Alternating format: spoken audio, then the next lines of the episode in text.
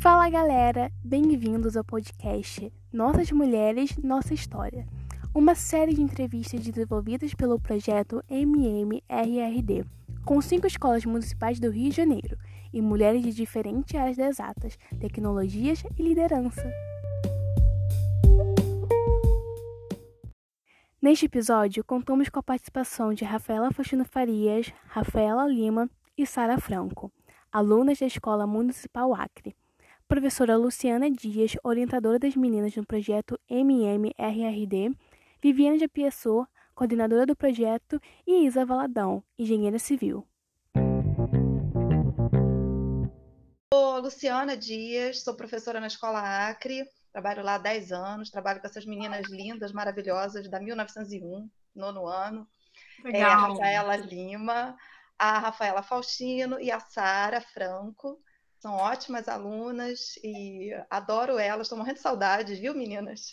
de vocês. Estou até emocionada de ver vocês. É um prazer ter você aqui com a gente. É, eu Olha... já ouvi um pouco da tua história. Adorei. e a gente tem um monte de pergunta para te fazer. Oba! Oba, adoro, adoro. Gente, é, a gente vai começar te fazendo umas perguntas. A gente separou uns blocos aqui de alguns temas e tal. Tá. Mas, assim, é, são perguntas sobre é, é, como que você se sentia em relação à sua família, se você foi incentivado ou não a estar no, no ambiente de engenharia. Tá bom, então a primeira pergunta é: alguma mulher da sua família, alguma cientista ou alguma mulher famosa te inspirou a seguir os teus sonhos? A minha mãe, que para mim era famosa, né? Ah. É professora, então ela, ela muito me inspirou. Na questão da engenharia, eu não tive nem, nenhuma referência assim. Eu acho que meu primeiro desejo mesmo foi ser professora e aí que minha, mãe acabou não deixando eu fazer o curso normal. E o que para mim foi muito bom, porque aí eu fui fazer a engenharia, é, percorri todo o caminho acadêmico e, e, acabei virando professora, né? Eu virei para ela e falei: Ah, mãe, eu acabei virando professora. Ela, mas você é doutora, é diferente. Você agora é professora é, é, por opção de universidade. Aí fala, né? é, quando é que você descobriu o teu interesse pela área de exatas e especificamente pela engenharia? Então, é, eu sempre assim, eu tive mais facilidade com matemática nessa a, a, durante a escola. A, sempre fui muito comunicativa, criativa, né, na verdade. Então, mais o meu o tal do teste vocacional, gente, que faz, né, quando a gente vai fazer faculdade, eu estava meio perdida, como a maioria, deu advocacia. Aí eu falei assim, não, eu, eu sou muito briguenta, né, assim, de, de quero meus direitos. Então eu falei, gente, eu não vai, imagina, como é que eu vou virar negócio de advogado e, e, e assim, não, não vai, não vai dar bom isso. É, não era, não é isso. Aí eu, eu segui assim muito o que se falavam, que era a, quem gosta de matemática, de física, que a engenharia seria, né? Mas eu não, não sou uma, uma profissional assim de obra, de frente de obra, de estar ali com pedreiro e tal, pra, de fazer obra. Mas eu sempre gostei dos materiais. Hoje eu me, eu me encontrei, me reinventei várias vezes ao longo do tempo, mas eu vejo que lá atrás eu já gostava dos materiais, só que eu não sabia que era isso, porque a gente não é não é ensinado e não é nos mostrado. Mas eu fui para a área de exatas um pouco assim.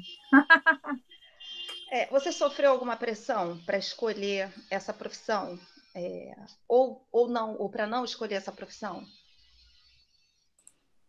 A engenharia civil, sim, porque é coisa de. É, até era, era falado, né? Que era coisa mais de homem, né? O estar na obra era coisa de homem.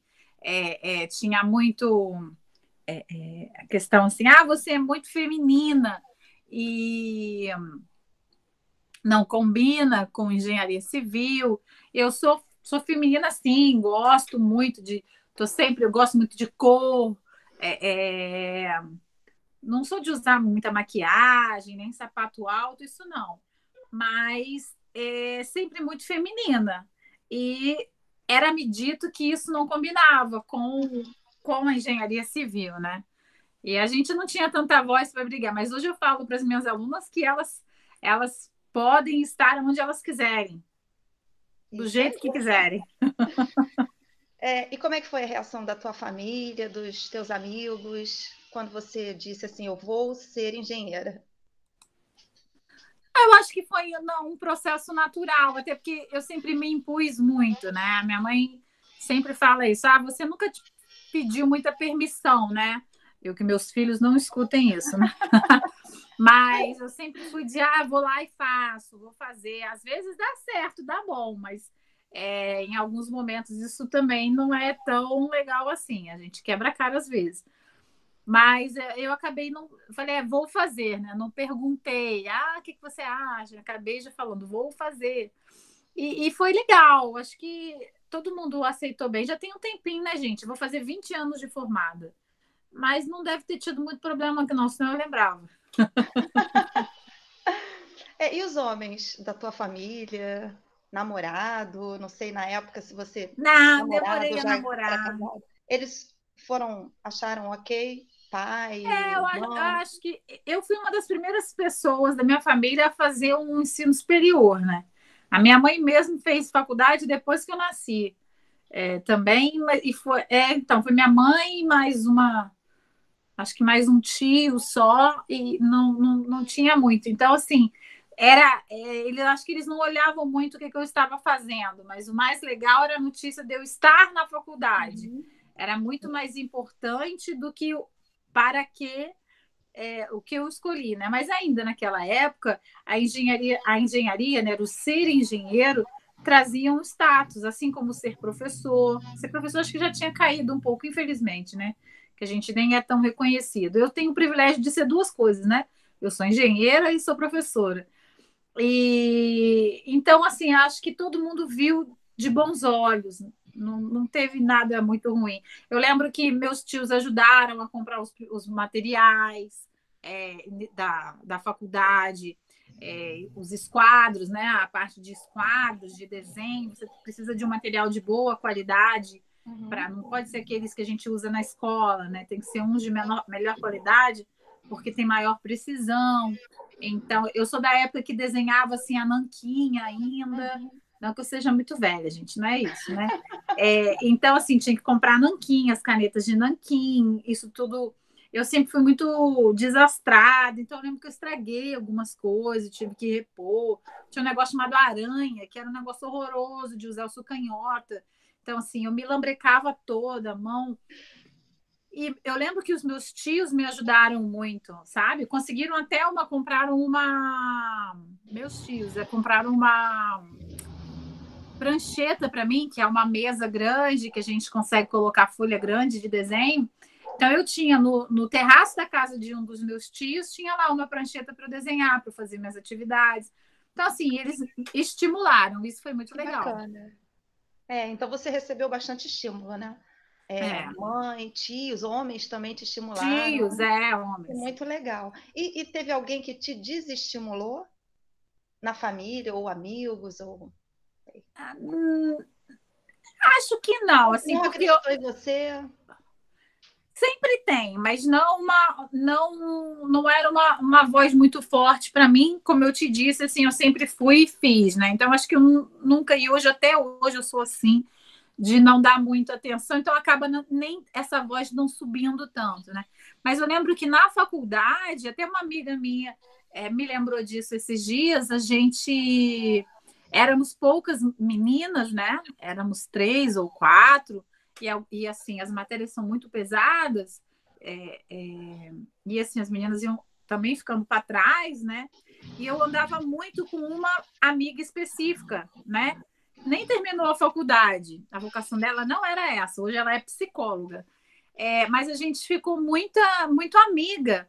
E, no, e, eu ajudava ela com essa minha vocação de professora, de ensinar, de dar aula. Sempre estava nota ruim. E a gente estava sempre ajudando. É, e aí o, o, os, os rapazes da faculdade, é, naquela época, assim, era muito é, era denigrir a imagem de alguém, falar que a pessoa é homossexual, bem diferente do que a gente aceita, do que a gente aceita e, e, e, e convive hoje, né? Muito bem, graças a Deus. Mas naquela época era bem mais diferente. Então falava às vezes. Ela que lembrou esses dias, veio aqui em casa. Lembra, Isa, que falavam que a gente era o termo usado na época era sapatão, né? Lembra que falava que a gente namorava, que a gente era sapatão e não tinha nada. Também se tivesse, não teria nenhum problema de assumir.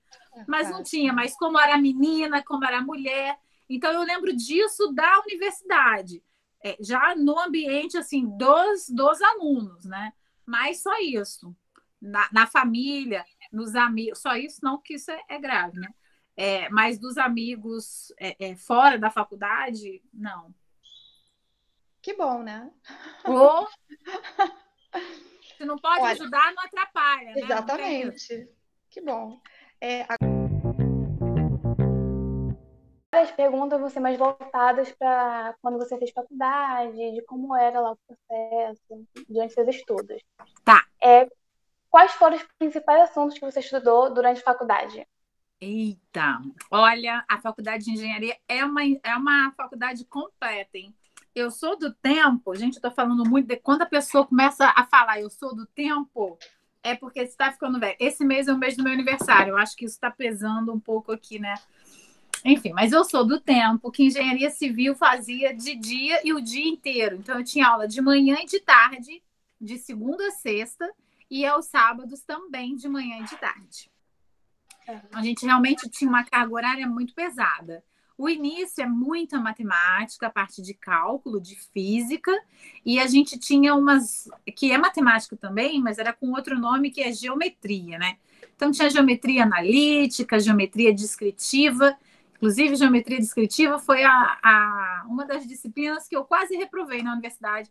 Eu, graças a Deus, não reprovei nenhuma disciplina, mas essa eu fiquei de prova final, que a gente chama, né? Hoje ela quase não existe, eh, não existe mais, acho que em pouquíssimas universidades ela ainda está presente, essa disciplina de, que chama é, geometria descritiva.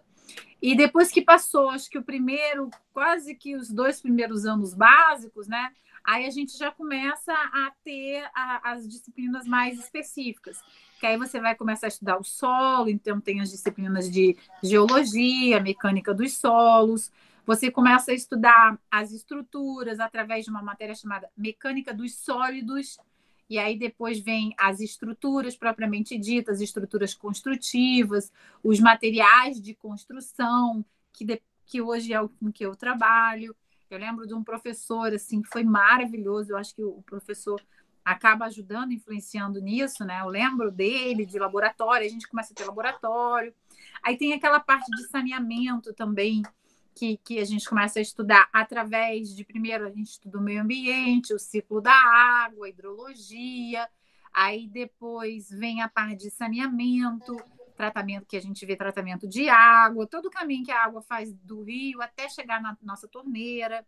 O engenheiro civil ele aprende a calcular o tamanho, o diâmetro da tubulação, né?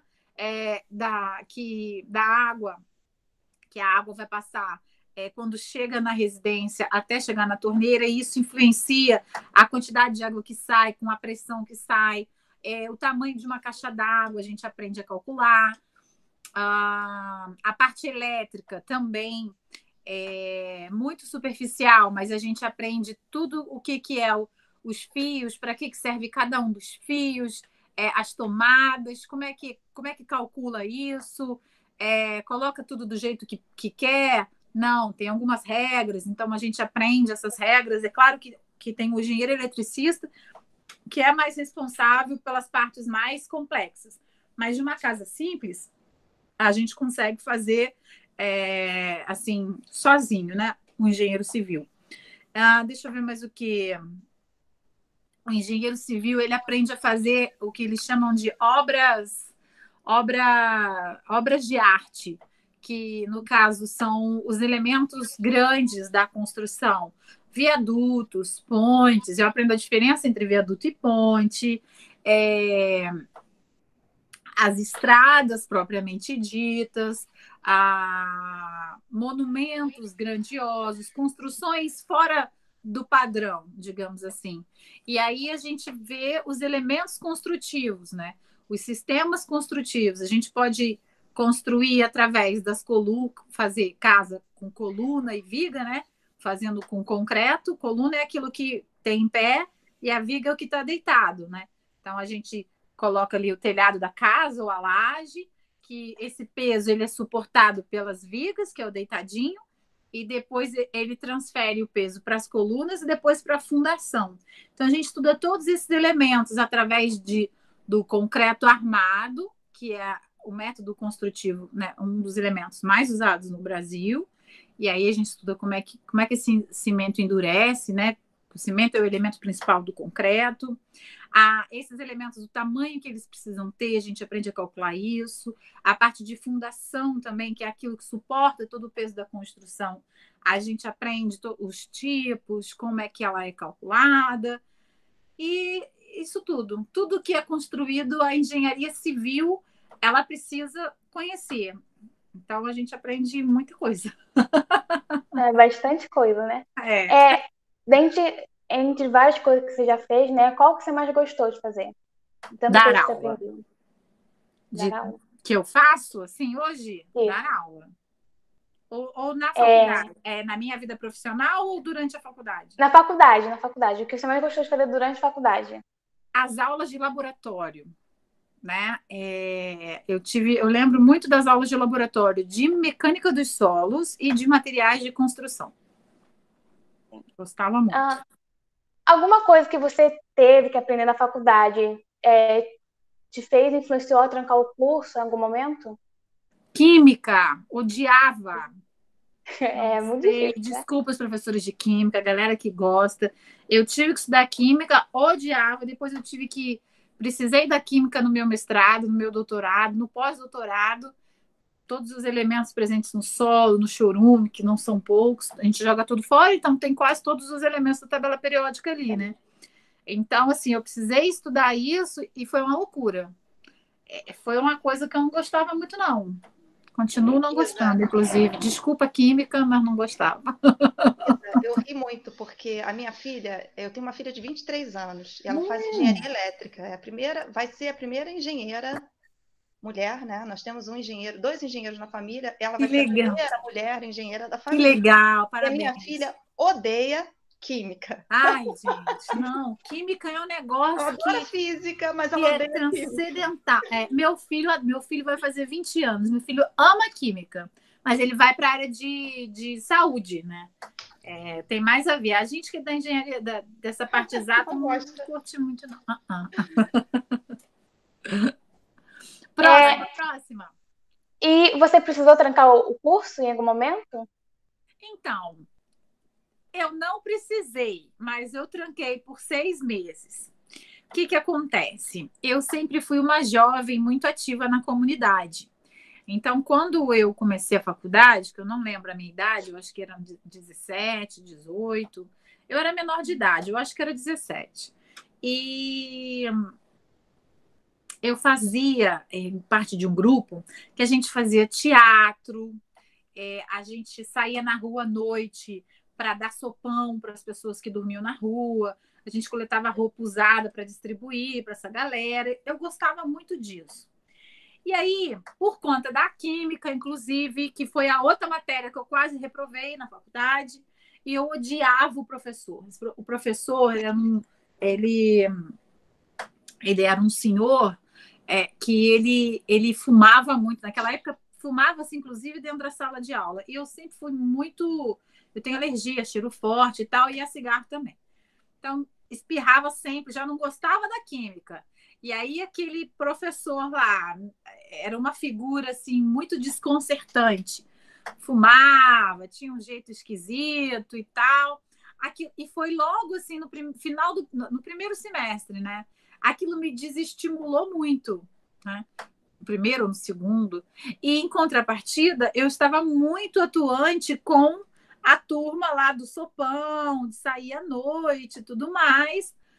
E aí eu falei, eu vou parar a faculdade, vou estudar, vou fazer prova de novo, que eu vou fazer negócio do serviço social, que é para exatamente ajudar as pessoas e tudo mais. E aí eu queria fazer o serviço social, mas aí eu parei a faculdade seis meses para estudar, para passar, não passei. Eu digo graças a Deus, porque não seria, não, não daria certo. Hoje eu consigo ajudar as pessoas de uma outra forma. E, e aí voltei para a universidade. Ah, não passei, então eu sou da época de que tinha que fazer vestibular. E aí foi. E aí depois eu voltei e, e não parei mais. Ah. É, e como a falta de representatividade feminina na sua profissão impactou ao longo da sua formação? Ah, eu acho que de diferentes formas, né? Para começar, eu quase não tive professora, né? Eu é. tive muitos professores, homens, então tinha na, a, a, a, tinham todos os tipos de homens na, na, na faculdade, aqueles que é, me tratavam como se fosse filha, né? Então, de proteção, né? É, o que era a melhor opção, né, digamos assim, mas a gente tinha outros professores muito machistas, que era a grande maioria, principalmente no ciclo mais básico, que eram aqui em Volta Redonda, a gente é próximo de Resende, que é a que tem a AMAN, né, que é uma academia militar. Então, muitos professores que me deram aula eram eram militares, né, dessa academia, que é de engenheiros, e davam aula para a gente. Então, eles tratavam a gente de uma forma muito ríspida, não estavam acostumados com, com mulher, com o nosso jeito. Então, se você falava alto, você estava errado, se você falava, já estava errado. Muitos se portavam assim, outros eram bem disfuncionais, igual esse professor de química mesmo. Inclusive, ele chegava bêbado às vezes para dar aula, ele dava aula sábado de manhã para a gente. Então, tinha essa falta de representatividade e a gente não tinha nem aonde falar, porque coordenação, tudo, tudo era homem, né? É, você não tinha não tinha o uma apoio feminino, atividade de apoio, de, de, de nada. É, então, isso foi uma coisa muito angustiante. É, é, fazer faculdade não é, não é fácil, porque é, é um momento que você precisa absorver muita informação. E se essa informação ela não chega de uma maneira certa, de, da, da maneira ideal, é, ela não, não vai ser absorvida, igual a, a esponja mesmo, né? Então, isso eu acho que contribuiu negativamente, essa falta de representatividade, né? Isso me impactou lá na escola, lá na, na, na faculdade, e ao longo da minha carreira. Mas aí eu já, já, já sabia um pouco me defender, né? A carreira acadêmica, você tem mais representatividade mulher na, na parte acadêmica, né? Então, mestrado, doutorado, todos os meus professores foram homens também, mas tinha um diferencial ali no trato, principalmente, sabe? de admiração, de carinho, de, de, de respeito. Respeito sempre, com exceção desse professor de química. Eu lembro, não, tinha um outro também, bem esquisito. Mas, assim, a parte de respeito a gente tinha é, é, na universidade. Mas no, no mestrado, no doutorado, isso daí foi muito legal. Eu só fui ter professora mulher na academia, no doutorado, e foi uma co-orientadora. E depois no pós-doc lá na Itália, a minha responsável era mulher também. Ah, é, quantas mulheres em média tinha na sua turma da faculdade? Três. Três mulheres? Três, três. Aí, quando eu me formei, eu juntou já, porque tinha a turma da noite também, que aí acabou juntando, porque o pessoal vai reprovando, vai desistindo e tal.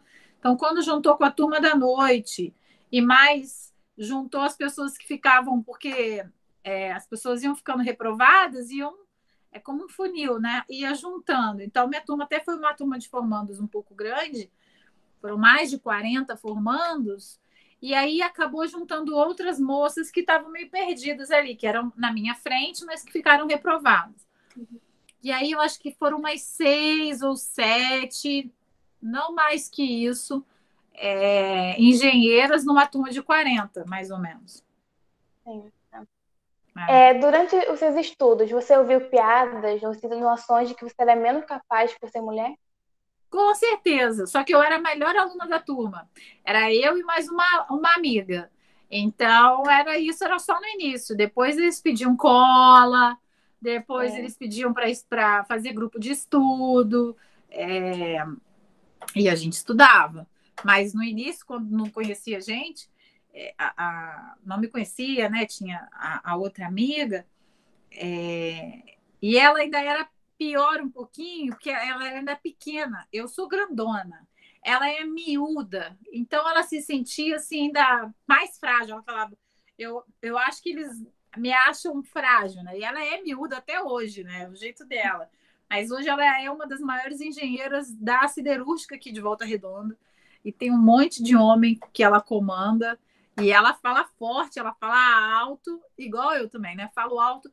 Eu acho que a gente acaba desenvolvendo isso para nos impor mais. Eu acho que nem deveria ser assim, né? Mas é, de, de, de trazer a nossa presença de uma forma maior e melhor, talvez.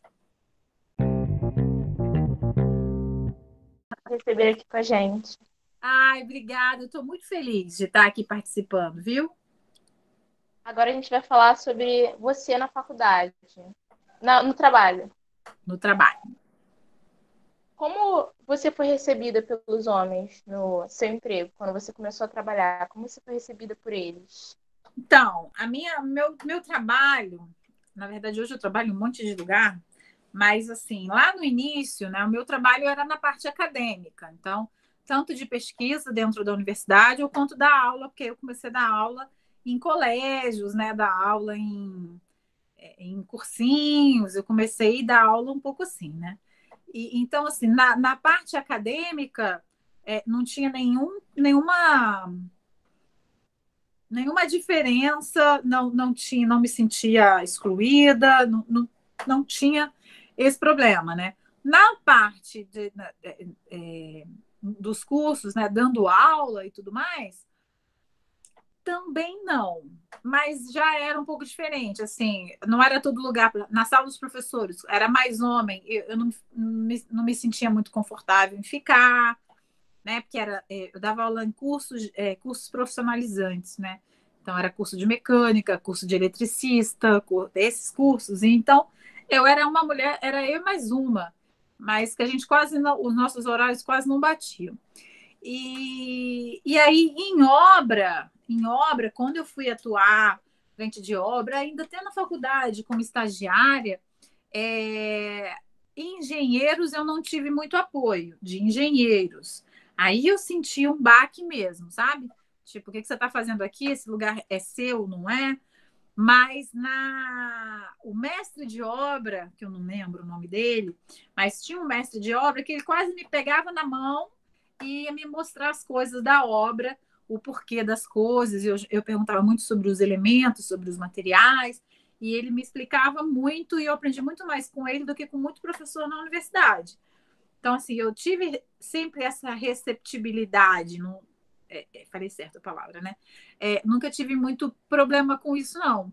Hoje eu procuro ser, inclusive, uma professora que também seja bem receptiva com futuros engenheiros ou futuras engenheiras, e aí é, do, dos dois, das duas maneiras, é, exatamente que é uma forma de retribuir o que eu recebi lá atrás. Entendi, entendo. Você já foi, já sentiu que teve menos oportunidade do que os homens para participar de alguns projetos, de alguns trabalhos ou de cargos de liderança? Não, não. na, como a área que eu atuo mais acadêmica, é, isso é mais controlado, né? Não é que é porque é mais justo, mas é porque é mais controlado. Então, eu não, nunca me senti assim subestimada com, com isso, não. Entendo. Você já pensou em desistir por conta de não ser uma área frequentada por muitas mulheres, etc? Não, não, não. Nunca, nunca senti assim. Eu sei, hoje, inclusive, através do meu Instagram, recebo relatos de mulheres que, que recebem é, cantada em canteiro de obra, que às vezes algumas ameaças, que sentem é, é, assim, se sentem vulneráveis ao voltar para casa. Eu nunca senti isso, né? Hoje eu trabalho com consultoria, eu viajo o Brasil inteiro. Não nos últimos meses, né? Mas até março, por exemplo, é, das quatro semanas do mês, duas eu passava viajando. Eu sou professora na UF, segundas e, terças, né? É, é, meu horário lá é 20 horas. Então, fico lá segundas, terças e quartas, mas às vezes eu já saía na quarta cedo e já viajava, então vou para o sul, para o norte, para o nordeste, para fazer consultoria em grandes empresas, ou às vezes para dar palestra. E, e, e assim, é, nunca eu tive nenhum problema. Estava falando isso com meu marido esses dias, né? É, é, que eu me sinto assim, uma privilegiada. Que eu nunca tive problema de chegar numa empresa, de, de ser destratada, ou de ser inferiorizada, ou de me sentir agredida dentro de um ambiente, né? A gente ouviu a, a colega falando que ela estava na plataforma e tinha o cinema, mas os filmes não dava para assistir. É, eu nunca me senti assim, não. Então, eu sou uma privilegiada, eu sei. Qual foi sua maior dificuldade que você já passou assim por ser mulher e estar nessa área de trabalho? Para ser sincera, não poder usar as roupas que eu gosto. Eu não sou de usar decote, é, transparência, não que eu não acho bonito, mas é, eu nunca fui de usar, né? Mas eu gosto de usar muito vestido, né? E eu, mesmo que não seja um vestido curto, é, eu nunca me senti à vontade, e ainda não me sinto, confesso para vocês, é, de, de, usar vestido do jeito que eu gosto. Né? Às vezes porque marca o seio, às vezes porque mostra um, um pedaço da perna. É, então, a minha maior dificuldade, vamos dizer assim, é não poder me vestir do jeito que eu gostaria. Então, sempre eu prefiro colocar a calça jeans, colocar uma blusa mais. Essa aqui, por exemplo, é uma blusa de trabalho, né? É que no, tá vendo? Tem um decote é diferente, mas não é aquele decote mais, mais para baixo. Eu tenho essa preocupação como professora, como engenheira e como consultora, de todas as formas, né? Então eu uso pouco vestido. Digamos que isso é uma dificuldade, né? Ao longo de 20 anos. Verdade. Então, você já recebeu um salário menor do que um homem, mesmo exercendo a mesma função que ele? Não. Na verdade, porque como é salário de professor, né, grande parte da minha vida foi salário de professor, isso é independente de homem para mulher. Mas, por exemplo, para receber alguma promoção, né, um cargo de coordenação, alguma coisa de diretoria, essa questão a gente percebe, ainda percebe, né? Se bem que escola normal, mas em universidade, que isso é mais cargo ainda, ainda hoje de homem do que de mulher. Mas de salário, não. Ah, sim, entendi. Já aconteceu de você ser julgada por pessoas que têm preconceito pelo fato de você exercer essa profissão? Não, Alguém já implicou com você por causa que você escolheu essa profissão, independente não, de quem seja? Não, não, não. No, no âmbito de, de trabalho, não. Acho que só mesmo esse exemplo que eu dei lá quando eu estava na faculdade. Hum, é. Que bom, só foi uma é.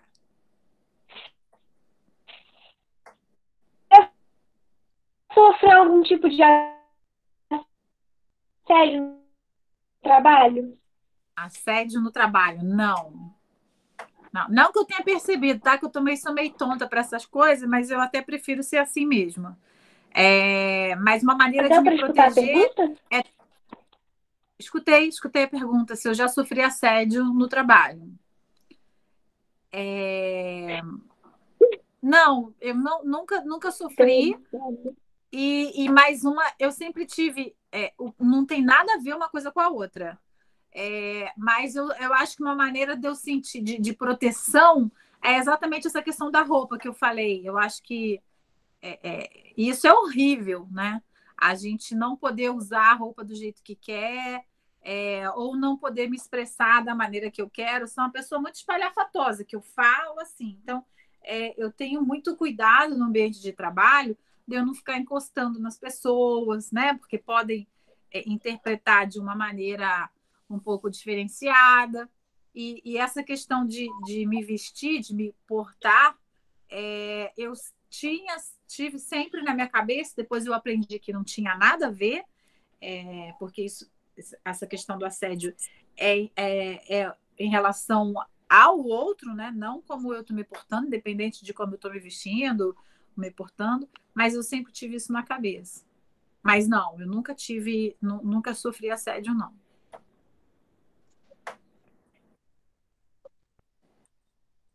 Que bom, então. Agora eu vou falar de algum. Eu vou fazer três tá. perguntas com três termos em inglês. E primeiro eu vou explicar um, te... um dos termos para cada pergunta. Ah, Sabe o que é main interrupting?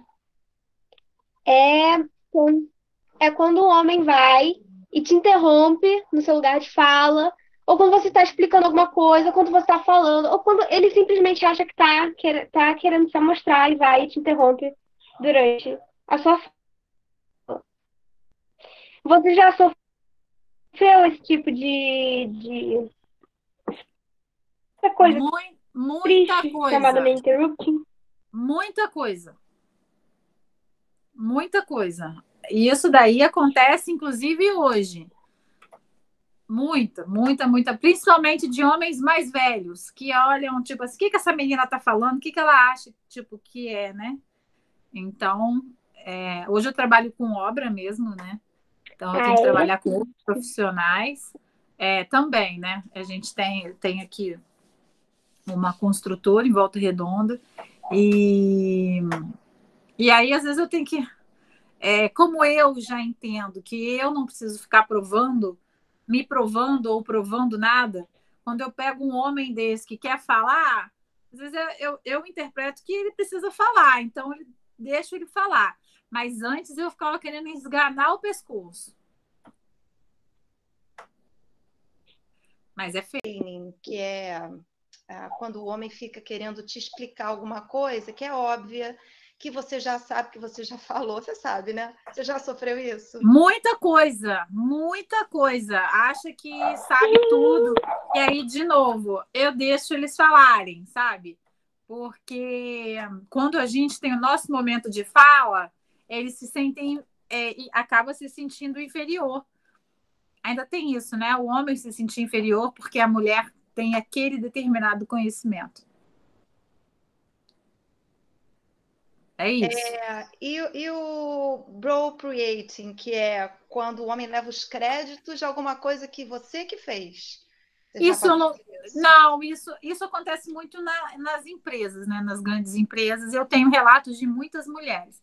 Mas como na academia a gente documenta tudo, e aí tem sempre a questão de, de de autoria, né? Eu já tive problema uma vez, mas foi com uma mulher. De autoria de créditos, de querer levar o crédito, mas de novo, eu sempre me impus. Eu sempre tive a minha presença. Então ela tentou, mas não conseguiu. É, mas tentou, e foi uma mulher. É, e o gaslighting? Que é o homem que fica dizendo que você está errada, que não é assim que se faz, faz do jeito que eu estou dizendo, tipo, você não sabe, você já sofreu isso? Já, já sofri mais, né? Que quer falar, tem que ser desse, Ai, desse jeito aqui, né? É, na verdade, eu que começo a falar, não, tem que ser do meu, assim, porque a gente tem que ser educado, sem perder a, a finesse, mas também saber se impor. Então, eu falo, é, é, do seu jeito se faz nessa e nessa ocasião. Aqui agora é do jeito que eu estou falando. E, e, assim, eu, eu criei dois homens, né? Tenho dois homens, um e meio, né? Tem um que vai fazer 20 e o outro que está com 10. E eu falo que aqui em casa, assim, é a isocracia. Não tem esse negócio de democracia, é a isocracia, assim. Mas por que isso aqui? Porque eu sei que é desse jeito. Não me faz ficar repetindo. É assim. Então, assim, eu brinco, tô brincando aqui do jeito que eu falo com os meus filhos. Claro que no, no ambiente de trabalho é, é, uma brincadeira, mas eu já logo falo para eles isocracia, porque teve um dia que eu parei e expliquei, eles entenderam, não gostam, mas respeito. E, e, e, no trabalho, eu já chego logo dando esses exemplos, que eu sou dessas, Mas, é, e quando chega um homem para falar que é para fazer da maneira dele, se ele tiver certo, a gente precisa ter esse discernimento também. Eu faço, mas sendo de, desse jeito assim, eu estando certo, ele querendo me passar é, é, atestado de que eu estou fazendo errado, não deixo, não. Eu falo que é desse jeito. E, e se for, se eu tiver no, no, se eu tiver numa posição de hierarquia mesmo, né? Menor do que a dele, é, eu não vou falar para ele tem que fazer assim, porque é assim que tem que ser feito, né? Explicar. Mas eu me imponho, já aconteceu. A, agora, se eu já estou num, num patamar de liderança, que também já aconteceu, aí é diferente, porque aí a, até outra é, a, acaba sendo também de, de não estar tá te respeitando uma ordem que você está dando é, por ser por ser chefe, né? É, não tem essa questão de uhum. fugiu a palavra. E eu já consegui me impor nesse, nesse sentido também. Mas não é uma coisa fácil e nem boa de se fazer. Você ter que fazer isso. Quais atividades que você precisou conciliar com os estudos e conciliar Eita, atualmente com o seu trabalho? Como, por exemplo, atividades domésticas. Muita coisa, muita coisa. Atividades domésticas, outros tipos de trabalhos que você não está fazendo. O que, que é, é, por exemplo? Então, a, hoje, vou falar de hoje, né? Hoje eu tenho atuação acadêmica, na, eu dou aula na universidade, eu gosto de estudar, então eu tenho que acumular com o, que, o meu aprendizado também, agora principalmente toda essa questão de, de, dessas ferramentas que vocês também tiveram que aprender, né, de forma digital. É... A questão de ser mãe, dona de casa, eu não tenho ninguém para me ajudar em casa, mas como eu, eu crio os meus filhos da maneira que eu acho que deve ser, eles sempre, desde pequenos, fazem tudo de forma dividida. Inclusive, meu marido, que não foi criado assim, mas já está assim. É, é, de ajudar, de ajudar não, de cada um ter a sua tarefa. Então, aqui em casa cada um tem sua tarefa. Eu tenho meu dia de ir para fazer o almoço, meu filho mais velho tem o dele e meu marido tem o dele. Então, eu consigo, a gente consegue conciliar isso, mas eu tenho que dividir, né? A questão de limpeza de casa também. Se eu não pego para fazer. Hoje nós vamos limpar a casa, tudo, agora principalmente quarentena, né? Vamos fazer isso, ó, cada um faz aquilo outro, ninguém pega para fazer, né? Mas quando eu faço, aí todo mundo vai acaba fazendo junto, né? E aí a gente vai tendo algumas estratégias. Eu, por exemplo, não compro mais roupa que tenha que passar. Tá vendo aqui essa daqui, por exemplo, ó, tiro da corda, já penduro, tá ótima. Então a gente vai aprendendo a fazer algumas coisas que nos facilitem, né, a vida do dia a dia como uma família, por exemplo. Mas a questão de ser mãe, eu acumulo, a questão de ser esposa, de ser filha, né? É, a parte do empreendedorismo que eu não aprendi. Né? Hoje eu sou empreendedora, chefe de mim mesma, em todas as questões, por exemplo, é, na questão digital, né? Eu, eu tenho um canal no YouTube que eu faço cursos de forma gratuita. Eu tenho um Instagram que eu, que eu compartilho conteúdo e eu faço parceria com marcas que querem falar da sua, dos seus produtos no meu Instagram, lá no YouTube, e eu recebo por isso. E aí eu precisei virar empresária também. Então, essa questão de empreendedorismo, saber gerenciar essa questão, inclusive financeira, também eu preciso compartilhar. É, eu acho que é isso, já é muito, né? Alguma dessas é, atividades impactou no seu trabalho remoto durante a pandemia? Se essas atividades estão impactando, ah, eu tenho dividido bem. É, na verdade, no meu caso, é, meu trabalho ficou mais, assim, mais fácil. É, eu fiquei com menos trabalho, assim, foi mais fácil de executar, porque eu, eu deixei de ter que me, me locomover, né? Às vezes eu saí de volta redonda, pegava cinco horas de estrada para participar de uma reunião de duas horas e depois voltar. Ou seja, eu ficava dez horas na estrada por conta de uma reunião de duas. Hoje a gente faz tudo de forma remota. Então, a otimização da, do meu dia a dia ficou melhor nessa, nessa questão. positivo, né? Qual é a parte mais gratificante da sua profissão? Então, eu costumo dizer que eu tenho duas, né? O ser professora e o ser engenheira. É... A parte que eu mais gosto de ser professora é ver os meus, os, os engenheiros que eu ajudei a formar é, fazendo as coisas direitinho, sabe? Executando suas tarefas de forma bacana. Hoje eu tenho dentro da construtora, aqui em Volta Redonda, eu tenho dois ex-alunos, né? Que eu pude chamar uma moça e um rapaz. É, ele é um engenheiro de frente de obra e ela é uma engenheira que cuida de toda a parte de compra e de planejamento da obra junto comigo. Então, é, para mim é uma satisfação muito grande ver que eles eu aprendo com eles. Isso, como professor, é maravilhoso. E como engenheira, eu gosto de ver muito as pessoas, as pessoas é, terem suas vidas assim impactadas e transformadas pelas obras e reformas. Né? É uma pessoa que sonha em ter uma casa. Eu trabalho muito com pessoas que executam suas próprias reformas.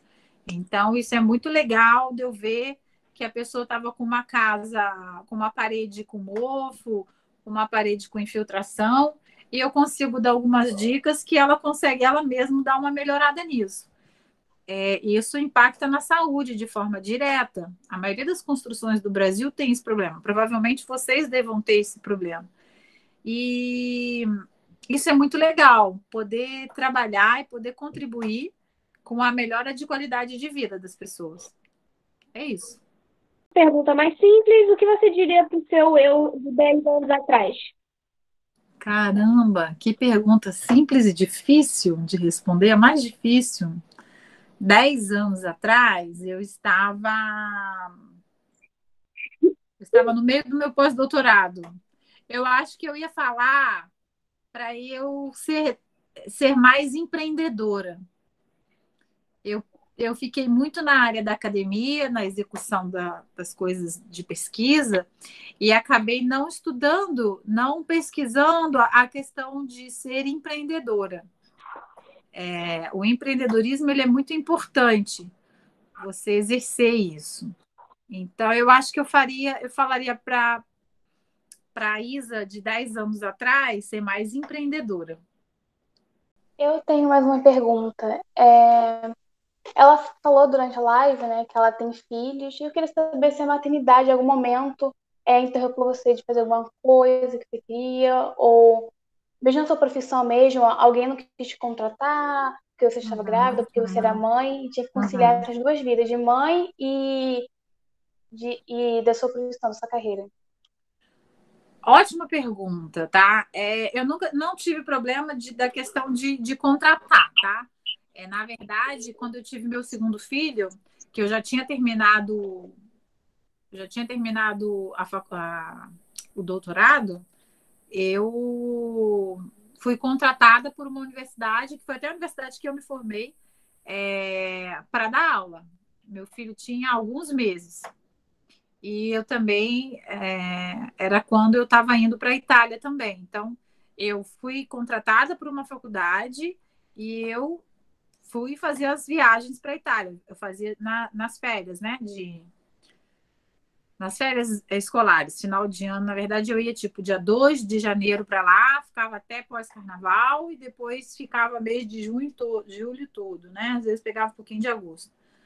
Então, é, não, não, não atrapalhou a, a, a maternidade, pelo contrário, meu, meu filho mais velho, ele nasceu no final do penúltimo ano da faculdade. Então, eu fiz um ano inteiro de faculdade com ele. Foi o meu melhor ano. Foi o ano que eu mais me dediquei. É, provavelmente porque eu tinha uma força maior, né? Um, um foco, né? Algo a perseguir, né? Então, já tinha uma pessoa que dependia de mim.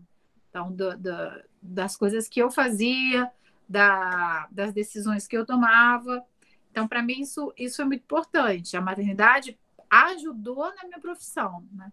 E aí eu, eu, eu fui para Belo Horizonte para trabalhar os primeiros meses pós-formada, depois eu voltei para Volta Redonda para eu começar a, a carreira acadêmica.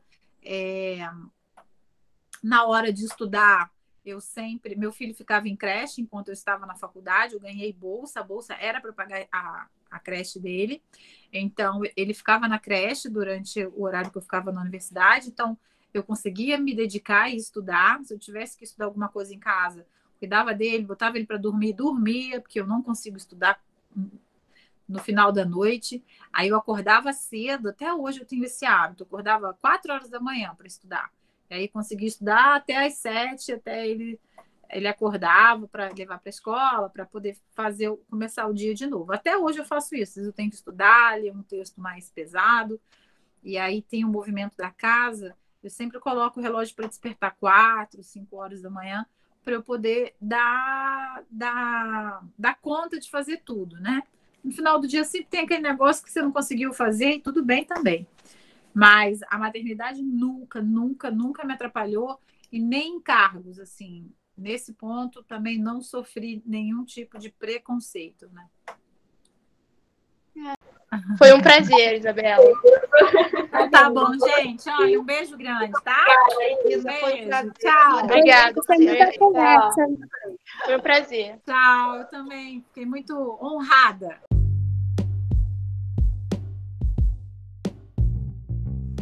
Chegamos ao final do podcast Nossas Mulheres, Nossa História, uma série de entrevistas desenvolvidas pelo projeto MMRRD com cinco escolas municipais do Rio de Janeiro e mulheres de diferentes áreas das artes, tecnologia e liderança.